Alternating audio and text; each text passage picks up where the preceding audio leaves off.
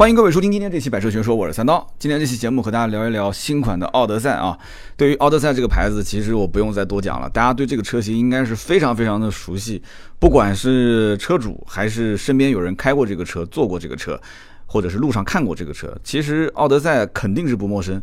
我看了一下，我们之前聊奥德赛的时候是二零一四年，如果大家还有印象的话，如果是老铁的话，一四年我曾经说过一次，这个我收了一辆奥德赛，然后。拿回去开了几天，我对当时那个车啊，还是爱不释手的。虽然那个车呢公里数有点高，最后我没有把它给 私人买下，很便宜很便宜，就是几万块钱啊。前面这个几是个位数，而且是一个很便宜很便宜的个位数，就是因为公里数太高。那个奥德赛当时是开了二十多万公里吧。当时我们本来是想调个表把它给卖了啊，因为真的保养的非常好，非常新。大家可以回听我二零一四年的专辑。关于奥德赛的那一期，开起来整个的，不管是从动力还是底盘还是各个方面啊，我都觉得这个车一定百分之百是值这几万块钱的，几万块钱，兄弟啊！所以当时我在想，这个车肯定好卖。我本来想标一个很高的价格，然后兄弟们讲说，这个毕竟我们是 4S 店，对吧？我们不能调标，我们不是外面的车商，所以呢，这个当时就硬着头皮，二十多万公里的这个应该是二十多万，就硬着头皮卖。很多人一来说哇，这公里数这么多，我说兄弟，你别说公里数多，你先开一开，我带你上临杭高速绕一圈，你感受一下啊，你想一想，你到底要的是什么？几万块钱买一辆这个车，那你不想想公里数多，而且这个车为什么没有出过任何事故呢？它就是一个老板的，就是家里面就是带家用带商用，然后一出门就上高速，好像那个老板是在无锡开工厂还是怎么回事，就是不停的来回跑来回跑。人停车不停，因为工厂有司机，对吧？老板上去睡个觉，哎，眼睛一睁到家了；睡个觉，眼睛一睁到工厂了。那就长期都是这样，成天一两百、两三百就这样子来回跑，他跑个二十多万公里不很正常吗？车子就要跑啊！哎，就这么一番忽悠啊，不，就这么一番介绍啊，结果那车确实很快就卖掉了，卖的也是一个不错的价格，也挣了不少钱啊。当然了，挣的是为公司挣嘛，对吧？那现在不一样了嘛，那现在我是为自己挣，但是我后来这么长的时间，我都没有遇到过，就当时就是这么低的价格能收到一辆奥德赛，我真的没有遇到过了。所以这种车型是可遇不可求，而且很多人其实卖的他也很清楚，现在互联网那么发达。对吧？当年那个年代，还没有现在手机那么发达，什么查询二手车车价，什么第三方评估啊，这些啊都没有。人人车啊，什么什么瓜子啊、优信啊，也都没有。什么线上拍卖平台那个时候还不发达，所以你跟客户砍一砍，他还愿意给一个相对比较低的价格让你收，然后你再倒手卖掉，还能挣不少。现在。天方夜谭啊，这个事情，所以当时怀念那个奥德赛啊，非常怀念。那么现在新款奥德赛上市了，七月十五号上的，那么售价完全没有变化。大家如果想看就是具体的就是图文的对比，你可以上我们的微信订阅号“百车全说”，你搜一下，呃，应该是昨天吧，七月十九号的更新就是讲的这个奥德赛。那么今天我聊的这个音频呢，跟这篇文章应该说。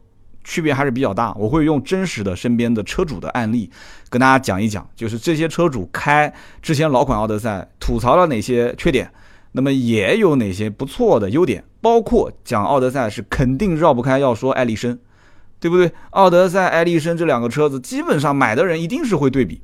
那么对比完之后，为什么有的人最后选择了奥德赛，有的人选择了爱迪生呢？我是采访了两位我身边的好朋友，一个是奥德赛车主，一个是爱迪生车主。他们两个人之间把这两个车的优缺点都给我说的是比较详细，有一个还来了我们公司，他说：“哎呦，哥们儿，电话里面说不清楚，我们见面聊。”哎，很给力。然后我们又见面聊了一下。那么首先先讲一下这个，不管是奥德赛还是爱迪生，就是日系做 MPV 开过的人，其实都会吐槽一点，就是在减震方面感觉做的不是特别好，然后在隔音方面做的也很一般般，但是在便利性方面。就它没有这些反人类的设计，在便利性、空间利用率方面，哎，很不错。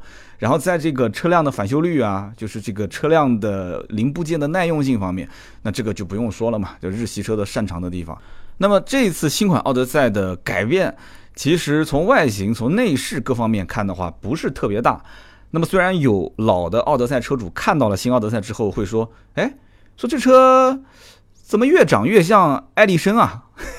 就是奥德赛的车主看到了奥德赛，觉得像艾力绅，包括盾牌，盾牌其实之前也曾经考虑过奥德赛这一类的车，他也去看，虽然盾牌还没结婚啊，但 但是他考虑的比较远啊，说将来结婚生孩子怎么办？怎么？他也研究过奥德赛，他也跟我讲说，奥德赛现在看上去越看越像爱丽绅，然后这个。老车主其实奥德赛车主知道，原来老奥德赛不管是低配还是顶配，它都没有第二排的这个电动座椅，或者说是第二排的这个航空座椅。但是这一次高配就配了这个二排的航空座椅，所以因此很多人都认为，就是因为爱迪生它是有二排的航空座椅的，带电动调节、电动调节的腿托、电动调节的座椅的前后啊，这个仰啊或者是直立啊，反正。很多人一看这个座椅，觉得，哎，这不就是把爱迪生上面的的第二排给直接抠过来，放到了奥德赛上面吗？很多人是这么想的。但是好不好呢？其实是有很多好处的，因为你在舒适度方面增加了嘛，对吧？虽然说这个奥德赛在现款的只是一个中期改款，长宽高啊没有什么实质性的变化。那你要看奥德赛跟爱迪生的轴距其实也是一样的嘛，只不过这个车呢，爱迪生长宽高是比奥德赛大一圈，所以你看上去它就像一个。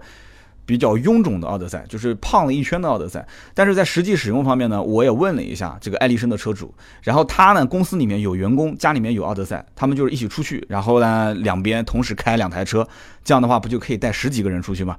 然后这个时候呢换着开，换着坐，在换的过程中他就说，哎，感觉。这个爱迪生明显是比奥德赛要大一点啊，就是空间啊，就胳膊腿啊这些方面，觉得说，哎，好像明显大一点。那只是感官上的啊。那么我觉得这一次细节方面，外形和内饰差别并不大。我一会儿放在后面讲。它的核心的变化，因为售价没有变，核心变化就是配置。但是在低配，也就是二十二万九千八跟二十四万九千八这两个低配入门级的车型上面，我觉得变化也不大。如果说价格没有变，然后呢，它的这个配置上又没有太大的变化，那我觉得这一次中期改款低配的两款车型其实是不推荐入手的。但是如果你要是看奥德赛的销量的话，你要认识本田店里面的销售，你问他，他也会告诉你，其实奥德赛真正卖的好的肯定是二十六万六千八的这个版本往上走，二十二万多、二十四万多卖的不多。那么我的总结是什么呢？因为我也带身边人买过这个车，这个车但凡是公用。也就是说，老板自己平时不怎么开，就是放到公司里面，放到工厂里面，就是平时给给员工跑长途用啊，或者老板有的时候出长途啊，用一下这个车也舒服一点，坐在后排，前面一个司机，那一般都会捡这个最低配来买。但是这两年，我还是要觉得啊，这两年大家对 MPV 的认识也有一些变化了，或者说你也可以不把奥德赛当成 MPV，因为这个车我们知道，在日本它的定位其实奥德赛更像是一个七座车。你可你不能把它完全就比五座车多两座的车，你可以把它当成是这个理解。你要真正说 MPV 的话，很多人还是觉得像日产的贵士啊，丰田的埃尔法。包括就像这个本田的爱丽绅，所以本田的爱丽绅其实在日本本土，它的定位是比奥德赛更高一个级别。它算就我讲的不一定严谨啊，它在很多人眼里它算是一个正宗的 MPV，但是奥德赛在很多人眼里它其实不算是一个正宗的 MPV，就有点类似于有一些跨界车啊，你说两厢不是两厢，说 SUV 又不是 SUV，所以你不好说它具体是什么，所以干脆就划到 MPV 的这个类别里面。呃，只不过到了中国，哎，很多人觉得中国。它牌子比较响，对吧？它比爱丽绅进中国也很早，当年跟 G R 八两个车子就是基本上是打下了中国 M P V 的江山，对不对？在中国很长的一段时间内，大家想一想，合资品牌的 M P V 除了奥德赛跟 G R 八，你还能想到什么车？满大街跑的都是这两款车，是不是？所以因此，我们今天要仔细分析一下配置。如果要买车的话，我觉得啊，新款就是中期改款的二十二点九八和二十四点九八万，它的这个增配很一般，很一般啊。那么因此，它的价格如果没有变化，我觉得这个性价比不是特别高。那么再往上看，有三个配置，一个叫智享，一个叫尊享，一个叫至尊。这三个配置增加的，我觉得是比较给力的。二十六点六八万的智享，价格没有变，但是多了什么呢？多了电子驻车、胎压监测、并线辅助，再加上这个 Auto Hold 啊，就是那个自动驻车功能，再加上双天窗，主驾驶和后排第二排的顶上的这个天窗，再加上氛围灯。这一系列的配置，如果价格没有变的情况下，加上这些，我觉得啊，比老款多个大几千块钱吧。我觉得啊，如果说它要是跟老款之间要是加了这些配置加钱的话，我觉得加个五千块钱，应该很多人还是可以接受的。那么它没有价格变化，我觉得它就相当于是官降了五千左右，这是二十六万六千八。那么再往上看，尊享，尊享这个配置呢，大家注意啊，新款的车型上市，你一定要找那种跟以前老款名字有变化，或者是新增了一个名字的这种车型。尊享版在老款车型当中是没有这个名字的。再往前，以前的更老的奥德赛曾经叫过尊享，但是后来就改成叫智酷。智酷在上一代的标价是二十七点六八万，但是这一代的尊享是二十七点九八万，哎，还贵了三千块钱。那么多了哪些配置呢？你别光看是贵三千块钱啊，我觉得这个版本很值得入手。胎压监测、并线辅助、车道偏离预警、主动刹车、自适应巡航、双天窗、前排座椅加热、LED 日间行车灯、转向头灯、氛围灯、后排遮阳帘，多了这么多的配置，而且这里面很多是主动安全配置，是你后期加装不了的。你想一想。跟以前的老款的这个叫智酷版本多了三千块钱，我觉得还是值的。如果优惠幅度一样的话，我觉得还是值的啊。现在的基本上奥德赛一八款也能谈到个大概两万块钱吧，两万上下的优惠幅度。所以因此这一次的改款其实就是增配不加钱，按照以前老款的价格，然后增加了很多配置。我觉得二十七点九八。这个版本很适合入手，很适合入手。那么再往上，至尊以前的这个老款也叫至尊，价格也是一样，二十九点九八万。那么新老款之间去对比配置的话，车道偏离预警、主动刹车、自适应巡航、双天窗、后排座椅的电动调节、后排座椅的电动调节，大家注意啊，这就是我们前面讲的，就是第二排的这个航空座椅、独立座椅，顶配车上有，以前是没有的。然后再加上。这个座椅加热，再加上 GPS 定位，哎，就是中中控大屏的这些功能呢，手机映射啊，车联网，然后呢就是氛围灯，氛围灯大家注意啊，不仅仅是在车内那一圈有氛围灯，它的天窗上也有氛围灯，这个很酷，有机会大家可以去欣赏欣赏啊。然后呢，顶配把原来的至尊版本上面的这个液晶显示屏，就是第二排的正前上方会降下来一个液晶显示屏，应该有人见过啊。把这个东西给取消掉了。有人觉得说这个功能可能是比较鸡肋的一个功能，但注意，但是注意啊，你问一下老款的奥德赛的车主，如果他们家有孩子的话，如果孩子应该在三四岁、两三岁上下吧，或者四五岁也能接受吧，就在这个年龄层，就我们家孩子也差不多这么大。这个是哄孩子的神器。为什么这么讲？这个液晶显示屏咔降下来，然后你给他放一个小猪佩奇，那孩子基本上就。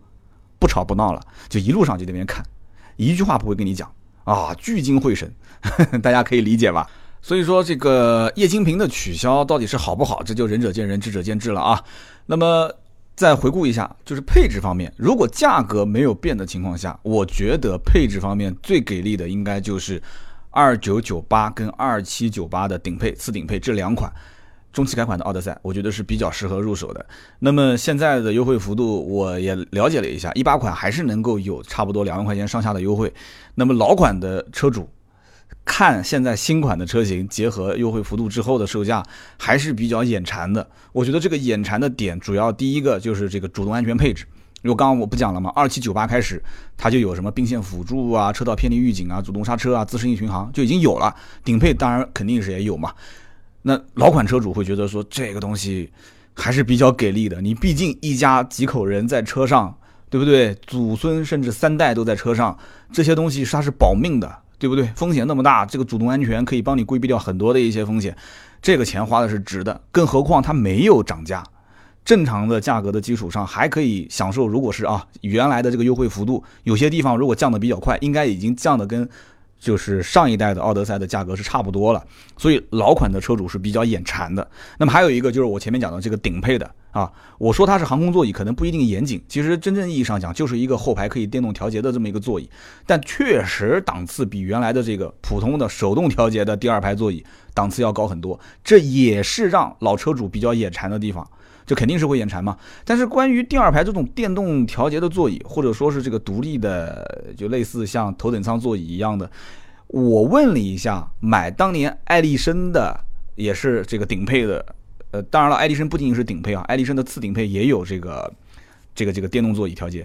我当时问这个车主，我说这个好不好用？当然了，面子上肯定是其中一部分，对吧？它的优点很明显，显档次嘛，感觉很正式。你如果带个客户坐在那个座椅上。那其实是这种什么感觉呢？它那个座椅，我觉得和普通的手动调节之间啊，它就类似于是沙发和板凳之间的区别。我不知道有没有人实际体验过高低配之间的差别啊？呃，它的中间有一个扶手，这个扶手呢比正常的这个手动版本的要宽很多，然后上面还会有一个木质的一个置物的小平台，所以因此你看上去就是沙发跟板凳的区别，比较显档次。但是这个独立座椅啊，独立的这个电动调节座椅，你如果你想体会它的这种放倒之后的躺下来的这种空间舒适的这种感受，那对不起，我觉得啊，你的这个七座车就变成了一个四座车。这句话是怎么理解呢？奥德赛、艾力绅也好，都是二二三的布局，也就是说，主驾驶、副驾驶两个独立座椅，第二排两个独立座椅。后面最后一排第三排是一个连在一起的三人座，那么因此你在第二排，你如果想要享受这个电动座椅的，包括脚托啊，包括这个腰部调节、腿部调节这些地方，你全部给它调的人就整个人躺倒。对不起，首先你要把座椅往后移，要不然你前面的脚托升起来，你腿根本没地方放啊，肯定要踢到前面的座椅后背嘛。所以因此你肯定要把二排座椅往后调，你甚至要调到几乎是顶到第三排的座椅，第三排你就只能放放东西。根本不可能坐人，对吧？那么好，你调完之后，你把腿部的这个腿托升起来，然后再把啊直接这个靠背躺下来，很舒服。对不起，三排座椅没了，就变成了一个四座车。嘿，兄弟们，这是一个七座车，你是买回来，你不是享受四个人的，你是你是带着一家老小七个人出去的，对不对？所以二排座椅虽然讲说普通的手动调节，它也可以放倒，也可以躺着，但是电动座椅。你最起码你可以享受这个过程，档次啊各方面，你不能带个客户上来说，哎，那个老板你休息一下，你可以这样啊，我我我我在旁边给你讲一讲这个具体的什么事情，你不能让他还手动调，那个太太不显档次了。买车其实特别买这种 MPV，很多人其实要的就是那种怎么讲呢？舒绝对的舒适，绝对的空间，绝对的那种体面。其实体面两个字还是蛮关键的，特别你像奥德赛这个车，两边都是电动的侧滑门，哎，很多这个。别克 GL 八的车主就很羡慕啊！上次我在讲 GL 八的时候，不就说了吗？说他就很纠结奥德赛跟这个 GL 八，然后很纠结 GL 八是买老版还是买新款，就是这一个单侧的电滑门，他纠结了半天啊！你想一个侧面的电滑门纠结半天，你更不要说这种二排座椅电动调节，档次感更好，这个东西会让很多人其实一看就很明确，我想要的是这个，我不是要那个。对不对？那么我们再讲，要把座椅躺倒，其实就像你上高铁一样的。你高铁上面，你如果一上去，你根本就不顾后面人的想法，你夸气一下，你把座椅直接放倒，那你也没毛病，也没人能讲你什么，对不对？只不过你也知道，心里面也清楚，后排的人肯定要抱怨，肯定要把你在心里面不知道骂了多少遍。特别是中午吃饭的时候，后面人正准备喝水，正正在那个地方吃盒饭，吃的好好的，你夸气一下子，哦，放倒。所以这个东西它要保证前后有绝对的空间。你不影响到第三排才可以。那么，因此你要坐过商务座，你知道商务座那个像个像个蛋一样的蛋形座椅，它那个是绝对的把前后排的空间是留足了，因此你才能整个人完全躺倒，完全去享受说这样的一个纯电动的单行座椅带来的舒适。所以，如果是四个人以下出门，那真的是非常的爽啊！你想怎么做，想怎么折腾都可以。但对不起，只要是五个人以上出行，你肯定要利用第三排，那你就其实。这个纯电动的独立座椅，或者说是什么头等舱座椅，也就那么回事。它和普通的这个座椅没什么太大的区别，我觉得啊。所以呢，这就是当时买爱迪生的这个哥们儿跟我吐槽的，说这个呢，实际的使用起来其实也不一定那么便利啊。家里面有的时候这个车经常都是五六个人一起出门，那第三排的话你要留足空间。还有一个问题就是第三排一旦要留足空间。这个奥德赛也好，艾力绅也好，它的这个后面的储物空间就不行啊，也就是它你所谓的后备箱，第三排只要一立起来，那它后面基本上就是放一个旅行箱，两边只能放袋子，这是原话啊。奥德赛车主也是跟我这么说的。爱迪生的车主也是跟我这么说的，所以因此你要知道，很多人他不太敢七个人满载出行。你七个人满载出行的时候，家里面老人要带这个带那个，大家心里都有数，对吧？老年人带孩子出去了，总觉得他要把整个家里面这个孩子的玩具、推车、孩子的什么这个那个的，他都要带着，吃的喝的都要带着。所以这个时候你想，你东西放哪？你后备箱就那么一点。所以这个里面，我觉得 G L 八是比奥德赛有很大优势的。G L 八的三排座椅竖起来之后，它的后备箱还是有很大的储物的空间。那么这个中期改款的奥德赛是七月十五号上市的。如果大家到展厅去看这个车的话，除了刚刚我前面讲的，就是关于这些配置啊，那个第二排座椅，我是讲了很多很多很多了。但是很多人其实注意的还是它的外形和内饰的变化。我也大概说一下吧。价格虽然没有变，但是这个中期改款的新奥德赛呢，外形还是有一些变化的。现在对外基本上宣传图都是用的那个极光蓝的那个颜色，就这个颜色跟那个新款的雅阁的颜色很像。我觉得也应该是沾一沾这个新雅阁的人气啊。那么前进气格栅。中网它的横幅啊、材质啊这方面都有一些变化，包括这个 LED 的雾灯也是有些变化。那么十七寸的这个轮毂，我在论坛上看了一下，基本上老的奥德赛的车主是比较动心的。他们一看这个叫双色多条幅的轮毂，就觉得说比以前老款洋气很多。老款的这个轮毂感觉就是一个商务车，然后新款这个轮毂给人感觉哎，好像还偏运动了一些哈，造型上有。一点点的颜值提升，还有就是这个奥德赛的英文的标放到了右下角的位置，其他没什么变化。然后就是内饰方面，内饰方面呢，它仪表台的中间那块液晶屏以前单色，现在变成双色。然后就是中间扶手的这个位置，主副驾驶之间的这个扶手的位置，其实这次在内饰方面很多都是以前老奥德赛车主提到的一些抱怨的地方，就是以前老奥德赛车主说。哎呀，我开这个车子连个胳膊肘放的地方都没有，真的没有吗？其实是有的，只不过它的这个扶手啊设计呢不是特别的合理。为什么我能有这么自信的讲出这句话呢？因为 跟我原来的 CRV 上的那个扶手差不多，就是跟你的主驾驶的这个靠背连在一起有一个扶手，你把它往上一拉。哎，它就在你的右手边。就大家如果坐过那种大巴车的话，大巴车的侧面会有一个，也类似于像这种东西，一拉起来，你的人的侧面的这个腰这个位置就被框在里面啊。你可以把手搭在上面，细细长长的，没有什么质感。所以我奥德赛买回来那么长时间，我基本上是不会把它放起来。我觉得它碍事啊，很碍事啊。但是你从前排想进到后排，或者是想跨到副驾驶，哎，我觉得都还挺方便的。你只要不要把这个扶手升起来，它中间那一个过道是空的。那么当时老车主就提议说，中间在主副驾驶之间为什么没有一个大的这种中间的独立扶手？哎，这次有了，这次有了。那这样的话，你从前排到后排，或者是到副驾驶，我觉得 呃可能会受到一点点的影响啊，就看个人。反正你有那么个东西。对不对？我觉得至少开车的时候还是比较舒服的。这车毕竟是用来开的，你没事老往副驾驶、老往后排窜什么的，你就算着急，你也不差那一会儿，是不是？就男同胞都懂我说的是什么意思啊？你肯定是懂的，不要装啊。然后呢，这个双天窗的设计以前也是没有的，对不对？以前就是一个单天窗，现在照顾到中间第二排的人，哎，还有一个天窗的设计。我刚刚说的 LED 灯还带一个灯带，天窗上还有一个 LED 的氛围灯，这个应该讲晚上看起来还是不错的。然后就是我刚刚说的这个航空座椅，也是跟以前是不管是顶配还是次顶配都没有，现在顶配有了。所以说这一代的奥德赛，有一些人讲就是把很多爱丽绅车上的优势把它给移植过来了。这个话呢，其实也不能这么说。一个爱丽绅、奥德赛，一个东本，一个广本，这两家其实也是瞄着对方，都是瞄着对方。中国的 MPV 的市场其实就那么大，也不可能说井喷式的增长，对不对？所以。爱力绅在国内，因为东本本来就没有广本，其实在营销方面的这个势头和力度有那么大。广本老百姓其实印象还是比较深的，啊，什么广本雅阁啊、飞度啊、奥德赛啊这些车，这名气都很响。东本很多人其实就能想到一个 CRV，啊，后来本田思域卖的好了啊，本田思域 CRV，那你还能想到什么车呢？是不是？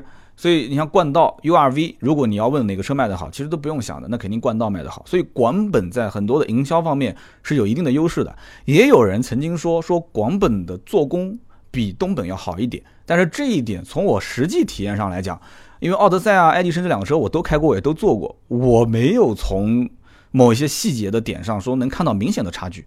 这个我觉得驳回啊，我不认可网上的这些说法。那么不管是奥德赛也好，还是爱迪生也好，居家、空间大、便利这些，我觉得都是它的优点。那么在硬件方面，二点四的地球梦发动机加上一个 CVT 的变速箱，这个都是老的一个动力总成，没有任何变化。那么关于这一套老的动力总成，两点四加 CVT 好用不好用呢？我采访了一位真实的车主，而且这一位车主还是相对比较懂车的，而且很多的老铁都认识这一位车主。有人讲，哎，三刀你的朋友我们怎么会认识？因为他曾经上过节目，很多人对于他上节目当时那一期还是印象比较深的。他是谁？他就是小蒋跟老方当中的小蒋，很多人都知道吧？小蒋对不对？应该是一四年、一五年吧，我记得是哪一年他来参加过我的节目。他那个时候还没买，还没有买这个奥德赛。他的奥德赛应该就是去年买的吧，如果没记错的话。然后呢，这个小蒋很有意思啊，很多人都认识，在我的节目里面，对吧？小蒋老方，小蒋他是自己开了一个，也可以说是改装厂，也可以说是修理厂，带改装带修理。然后呢，当时生意做的也不错，而且修理厂就开在我们家门口。后来很不巧的就是，他那个修理厂的正对面挖地铁，他也没想到，然后挖地铁他就需要把那条路啊给隔挡给围起来。正正好好把他前面的这个全部给挡了，也就是说，他原来那个是个门面房，他现在那个就相当于是一一条路的死胡同，就是往前开就没有路了，然后旁边又把他围挡给围起来，就搞得小蒋跟这个老方两个人很郁闷。后来呢，他们就把这个店就给当掉了，后来就回到了一个南京比较偏远的一个大的一个是搞重重型机械的一个工厂里面，一个还不是门面房，就工厂里面的一个厂房。呃，我跟小蒋也好长时间没联系了。然后这次因为奥德赛，我记得他去年买了，我也不知道卖了没有。然后我就问他，他说还在开，不错，挺好的。我就问了他这个车子的动力总成啊，包括我说你这样子，你告诉我这车最大的优点和缺点有哪些。然后呢，他就跟我说了，他说我一会儿发给你，我打文字给你。就小蒋是个做事非常细心的人，然后他就给我列了一排的这个车的优点跟缺点。好，我就一个一个说啊。首先说它的优点，我前面在当中应该也有提到过。列了六点，第一点，可靠性不错，开到现在目前为止没有任何毛病啊。第二个，实用性很好，各种储物方面是非常的便利，车上的储物空间非常多。第三个，车子的门槛比较低啊，他跟我说是三百毫米啊，这个我没有去验证啊，差不多。然后呢，二排进出非常方便，小朋友的话，年纪不大的小朋友一跨也能跨上去。第三个就是第三排座椅完全放平，储物空间还是不错的，就你第三排不要坐人，放东西。你把它放倒之后放平，储物空间很好。第四个，也就是刚刚我们前面提到的这个两点四的发动机加 CVT 变速箱，他说整个的这个标定是比较合理的，开起来的话相对比较平顺。第五个也是这个两点四的排量加上 CVT 变速箱，他说他平时上下班啊，这个路况比较好，有一大部分是开绕城公路，然后几个红绿灯也稍微就开开停停，反正很快到公司。他现在这个车子的油耗控制在八点五，不到九个油。两点四的排量啊，我在网上看了一下，基本上也就在十个油上下。小蒋这种是属于路况非常好的，八点五个油。然后他说第六个也就算是个人爱好吧，就他觉得这个车外形还是比较耐看的啊，所以他总结了六个优点。缺点方面，我刚刚前面其实也提到了，首先一个就是二二三的布局，他也说了，包括那个爱迪生的车主也说到这一点，就是一旦要是五到七个人坐的时候，三排座椅只要一起用。这个后备箱的空间真的是非常的小。第二个就是他还是觉得他当时买的配置还蛮高的，应该是二十六万多的版本吧。他觉得这个车的配置还是低了，还是低了。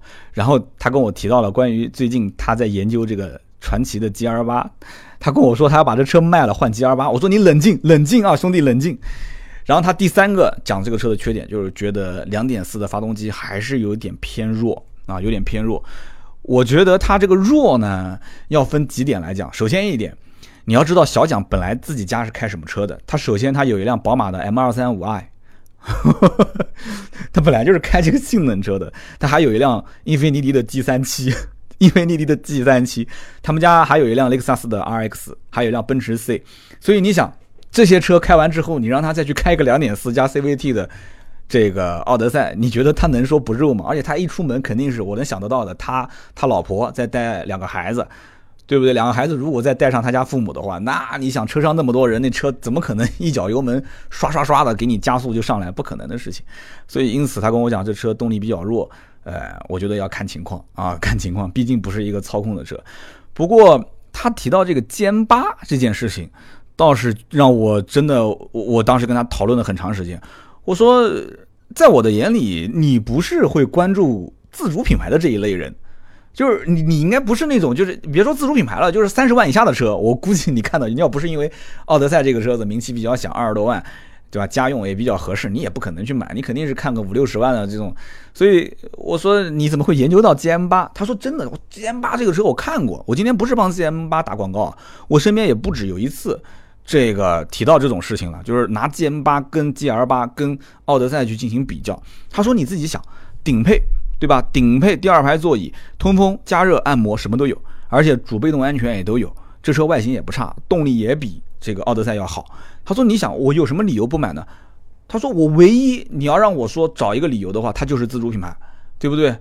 我又不用它来去帮我撑门面。他说我也不觉得开个本田多有面子，就无非就这个车将来的耐用性的问题。”对不对？我跟他就聊这个耐用性的问题。这个 GM 八上市也有一段时间了，这到底耐不耐用？开一段时间之后会不会出毛病？你知道小蒋跟我怎么说吗？他说很简单，他说现在市面上开自主品牌的十多万的车那么多，路上满满大街都是，也没见到天天修车的嘛。反倒是那些开奔驰、宝马的老出问题。哈哈，这句话说的，哎呀，扎心了，老铁，扎心了啊！说到我的痛点了。对对对，反而都是那些开奔驰、宝马的老出问题，所以。他说这一类的 MPV 呢，你只要开起来感觉有劲，对吧？空间大，配置高，坐起来舒服，用起来爽，没什么毛病，不要老修，油耗又比较低，这就是台好车。哎，这对好车的定义就是这样，有操控吗？没有操控这个说法，对不对？这就是车主的总结，车主总结。那我们再说说我前面提到的那个爱丽绅的车主，哎，爱丽绅这个车主也有意思。爱迪生这个车主呢，他什么情况呢？他们家四辆车，所以你看开奥德赛、爱迪生的这个。这个家庭条件都不差啊，他们家哪四辆车呢？爱迪生、宝马的五系啊，也就是五二五的豪华，然后一辆保时捷的七幺八，他老婆开的，还有一个他老丈老丈人的这个应该是个雪佛兰吧，什么车我没仔仔细了解。然后他们家是这样的，就是小区里面不太好停车，两个车位，两个车位就老丈人的车，老婆的车。然后他的五系跟爱丽绅，五系一般停外面，小区实在没停车位了啊，停外面，找个停车场，停完之后走回去。然后这个爱丽绅就是长期是停在公司这个下面的停车场，所以他当年其实宝马五系加爱丽绅这个配置，在他的眼里是非常的完美。为什么呢？就是五系用来撑门面，平时代步，然后跟客户打交道，对吧？男人在外面闯，总归是想想用一些物质性的东西来撑撑自己的场子嘛，就表示自己事业比较成功。然后这个爱丽绅呢又很实用，不管是平时带客户也好，还是公司团建也好，还是在家里面带老婆带孩子也好，它都很方便。但是用起来就很麻烦，对吧？他老婆开个美容院，停个七幺八在门口，其实也很撑场面嘛。但是用起来很麻烦，四辆车，你想小区就两个停车位，老丈人一个，老婆一个，没了。那么剩下来就两个爱丽绅跟宝马五系，那就很头疼，每天倒来换去的。所以他后来决定要卖一辆车，这老婆跟老丈人的车肯定不能动，那卖哪一辆呢？宝马五系是撑场面的，这个爱丽绅呢，相当于是一个工具车，虽然没什么撑场面的这个能力，但是它毕竟很实用，所以因此他当时决定卖五系，而且卖五系的时候有一个很特殊的背景，就是一七年的十一月十一号这个时间节点，就他把它卖掉的这个时间节点，是当时宝马新五系刚上市不到半年。大家如果记得的话，一七年六月份宝马新五系上市，一直持续到年底的这个时间点都是在加价，至少也是平价。这个人呢，以前是宝马的销售，后来他出来之后就跟我是同行，也是做平呃平行进口车啊，或者是做这个二网，就是倒卖一些中规车，所以他对于这个宝马的行情非常的敏感。他在当时的那个时间节点就发现，他如果说这个车今后也要卖，现在也要卖。一八年也可以卖，一七年也可以卖。那么在这个时间节点，肯定是一个高点啊！它是一辆宝马的五二五，开了两年，开了九万多公里。大家如果有懂二手车行情的人，可以算一算，在当年一七年的十一月十一号，三十五点八万卖掉了，这是一个非常高的这个二手车的收购价了啊！三十五万八把它给卖了。它多少钱买的呢？它这是一四款。一四款一五年买的，然后这车当时是四十九点九六万五二五豪华，然后因为加了一个这个主驾驶的，就是前面那个全液晶仪表，所以贵了五千块钱。它当时入手的价格是四十万零五千，开了两年，开了九万公里，四十万零五千卖出去三十五万八，从裸车上来讲亏了不到五万块钱，啊，还是可以的吧？开了两年九万公里，亏了不到五万，但你不能这么算，因为你还有购置税啊，还有保险什么的，所以。现在你再看他这个车，其实也就三十万上下啊。现在如果说一七年十一月十一号不卖，放到今天这个时间节点，前后的话估计要再亏大概六万块钱。所以因此前后半年差了五六万，对他来讲，其实我卖了就卖了是赚的。但是什么叫赚，什么叫亏呢？这个东西完全就是心态。你知道他现在跟我怎么说吗？他现在跟我说，他说我现在有点后悔买这个爱丽绅。我说，哎，我就想不通了。你当年把宝马五系卖了，你其实应该是想得很清楚的。对吧？你一个爱丽绅，把它当成一个工具去用，啊，平时上下班代步也可以，带员工也可以，接客户也可以，在家里面也可以用。那你肯定是想得很清楚。他说：“对，我想得很清楚。可是真的这个车撑不了场面啊。”他说：“我现在对于这种面子的需求还是很需要的。我他现在这个公司里面基本上都是实际的业务操盘都是下面的人在做，那他基本上都是接触一些资金面啊，一些客户的开发啊，那他还是需要撑场面的车啊，对不对？所以他当时跟我讲，他说我有点后悔。那我就说。”如果当时你有一个选择权的话，爱迪生你不买，你买什么呢？他说我当时应该买奔驰 V 二六零。他这么一说，其实我心里面其实答案跟他想的也差不多。我估计他当时如果要买的话，应该是买一个七座的，可以带家用，可以带商用的这样的一个比较能有撑门面的车型。那其实也没什么车可选，就是一个奔驰的 V 二六零嘛。他说买奔驰 V 二六零，奔驰 V 二六零四十多万，五十多万，对他来讲的话。把一个爱丽绅的钱省下来，然后又把一个宝马五二五给卖掉，手上的这个预算四五十万不正好吗？对不对？买一个爱丽绅三十万，打完折二十多万，二十大几万，宝马五系一卖，手上多了三十五万八，二十多万的现钱买这个爱丽绅，三十五万八的现钱进口袋，其实一前一后加起来不将近六十万的预算，肯定可以买了嘛。所以他当时讲说，我当时哎呀，我没想到要买一个这个奔驰的 V 二六零，其实这些问题都全部解决掉了啊。所以你看。有的时候啊，真的人在面临买车的时候，有各种各样不同的选择啊，面子问题、实用性的问题、车位的问题，哎，所以这个怎么说呢？车是一个很特别的商品，我觉得真的很特别。那么好，今天这期节目呢，跟大家聊的是本田的奥德赛新款啊，同时也把爱迪生我也拉进来，简单的聊了一下，跟大家分享了两个小故事，希望大家喜欢。那么也希望大家在节目下方。多积极的留个言啊！对于七座的 MPV，大家是怎么看的？对于奥德赛啊、GL 八啊，包括传祺的 GM 八啊、艾力绅啊这些车，大家是怎么看的？有没有人真的是？对这个 MPV 最近考虑要入手或者是换车的，大家也别忘了啊，我是可以帮大家代购车的。全国任何一家 4S 店，你希望在当地提或者是异地提都没有任何问题，你可以找我，你先把价格砍到最低，然后你联系我，可以加盾牌的微信四六四幺五二五四，或者直接上新浪微博“百车全说三刀”，你私信我就可以了。以后每期节目都会说啊，大家也别觉得说我打广告，我自己给我自己拉业务，哈哈，帮大家来买车、砍价、提车，这是我的本职工作。好像我忘了很长时间在节目里面去宣传了。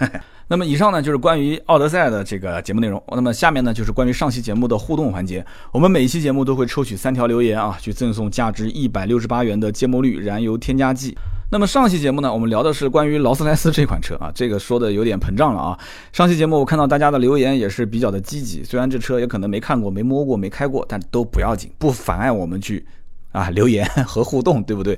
我看到有一位叫做苏氏工艺坊，他是这么说：“他说三刀这一期节目观点挺广，这个脑洞也是大开，我很喜欢。我认为呢，劳斯莱斯更像是一张移动的成功人士的名片，或者是一张社会地位与财富的成绩单。比如按照年龄来排序的话，四十六到五十岁来说。”满分如果是一百分，那么如果开一辆 A 六或者是五系，应该能给到六十分；开一辆 A 八应该能给到八十分。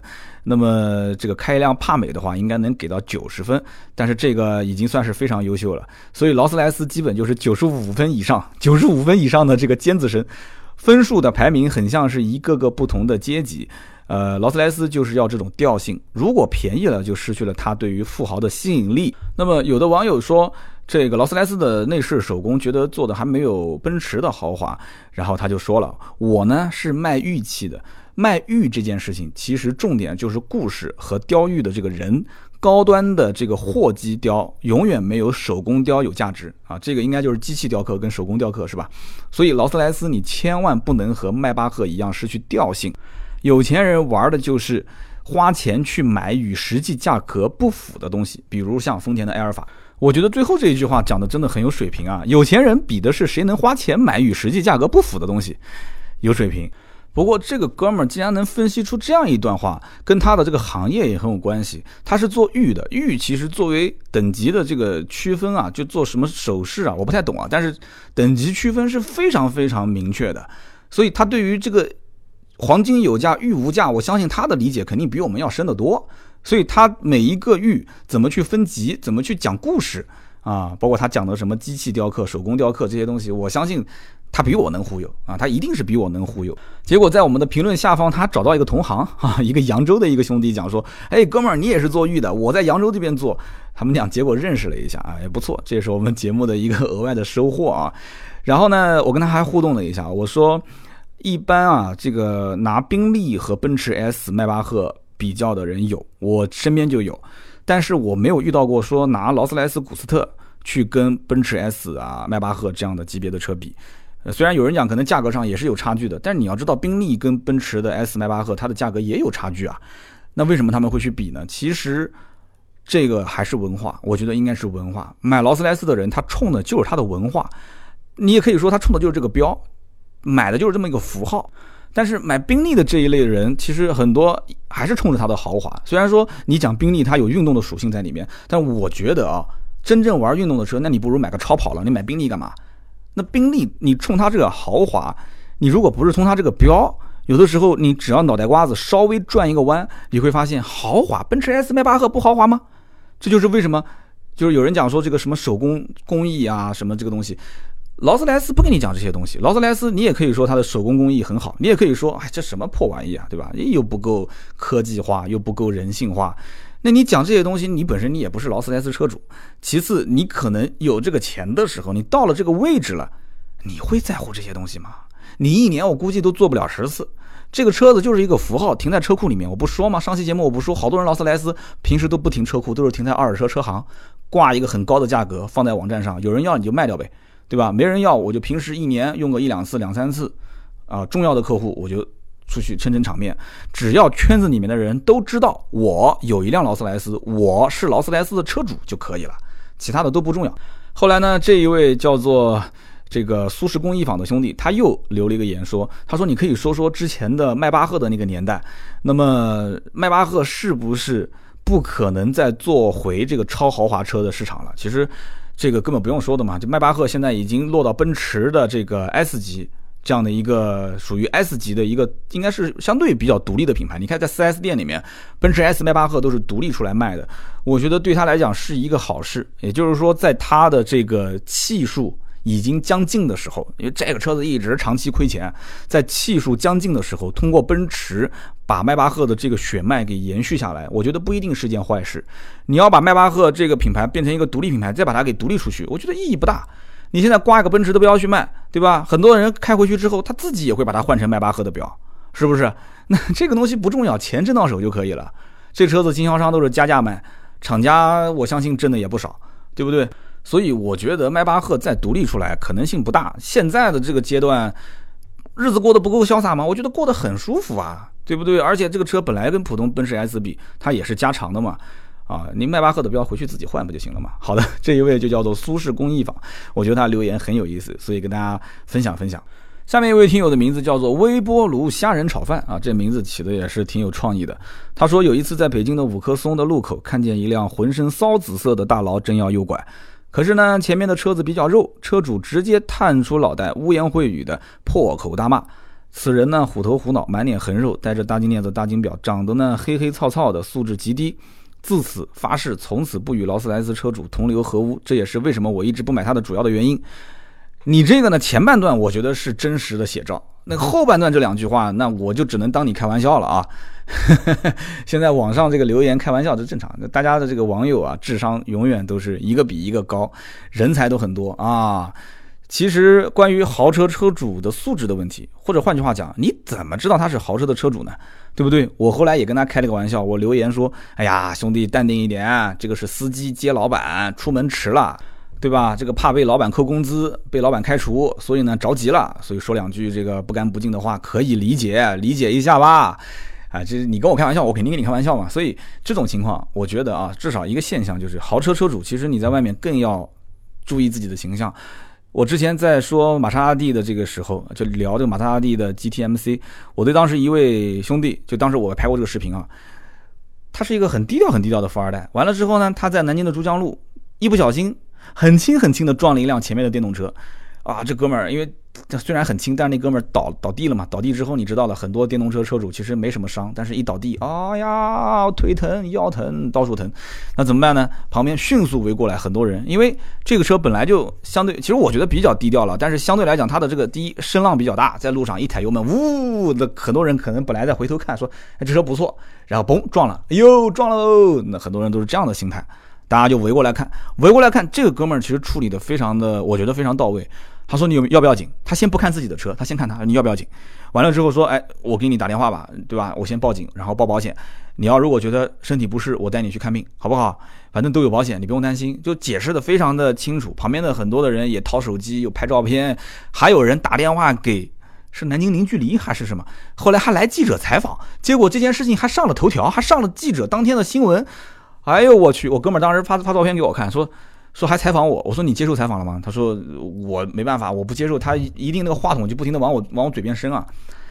但是旁边的老百姓会帮他说话，说这小伙子不错。小伙子一下来就就又问他这个，呃碰到没有？说带他去医院啊。旁边的老头老太你知道的对吧？那个居委会大妈那种类型的，就就会帮他说。就豪车车主是应该怎么讲？就是是群众的这个视线的焦点。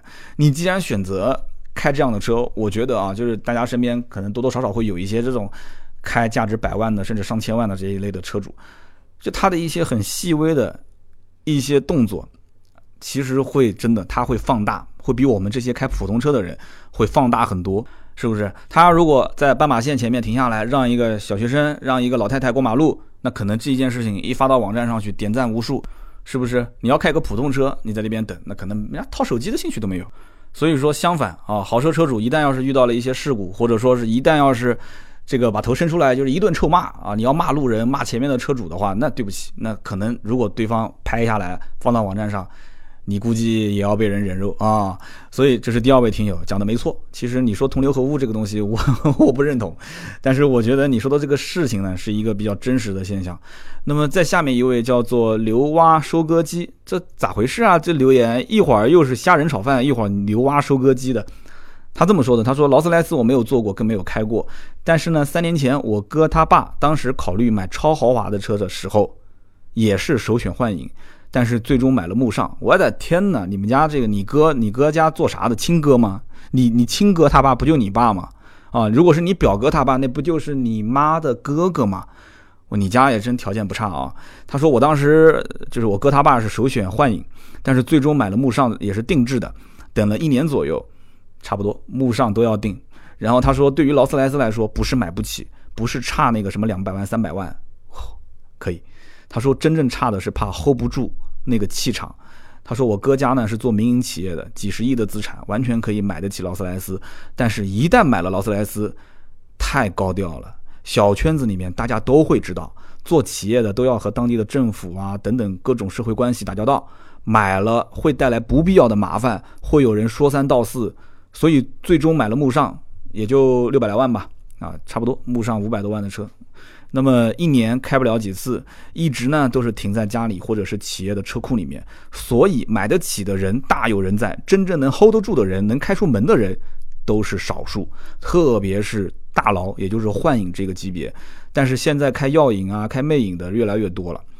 然后下面人问说：“你哥他爸跟你啥关系？”你看，就是很多网友其实问的问题跟我想的是一样的。然后评论区说：“就是我姑父啊。” 他辜负，所以你看，我们的听友的这个层次还是很高的啊！就聊劳斯莱斯根本不处，你聊劳斯莱斯，我就跟你说说我身边我家里的这个事情，哈哈。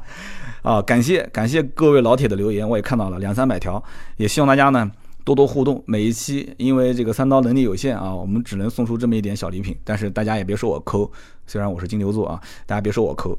也是每一期三条留言，我会挑一些有意思的，也不一定是点赞最多的，跟大家进行分享。也希望对我的节目多多提宝贵的意见。如果大家说我也不像这些哥们儿那么会调侃，也不像这些哥们儿有那么多的事情可以说，没关系，你就留个以阅正以阅，好听。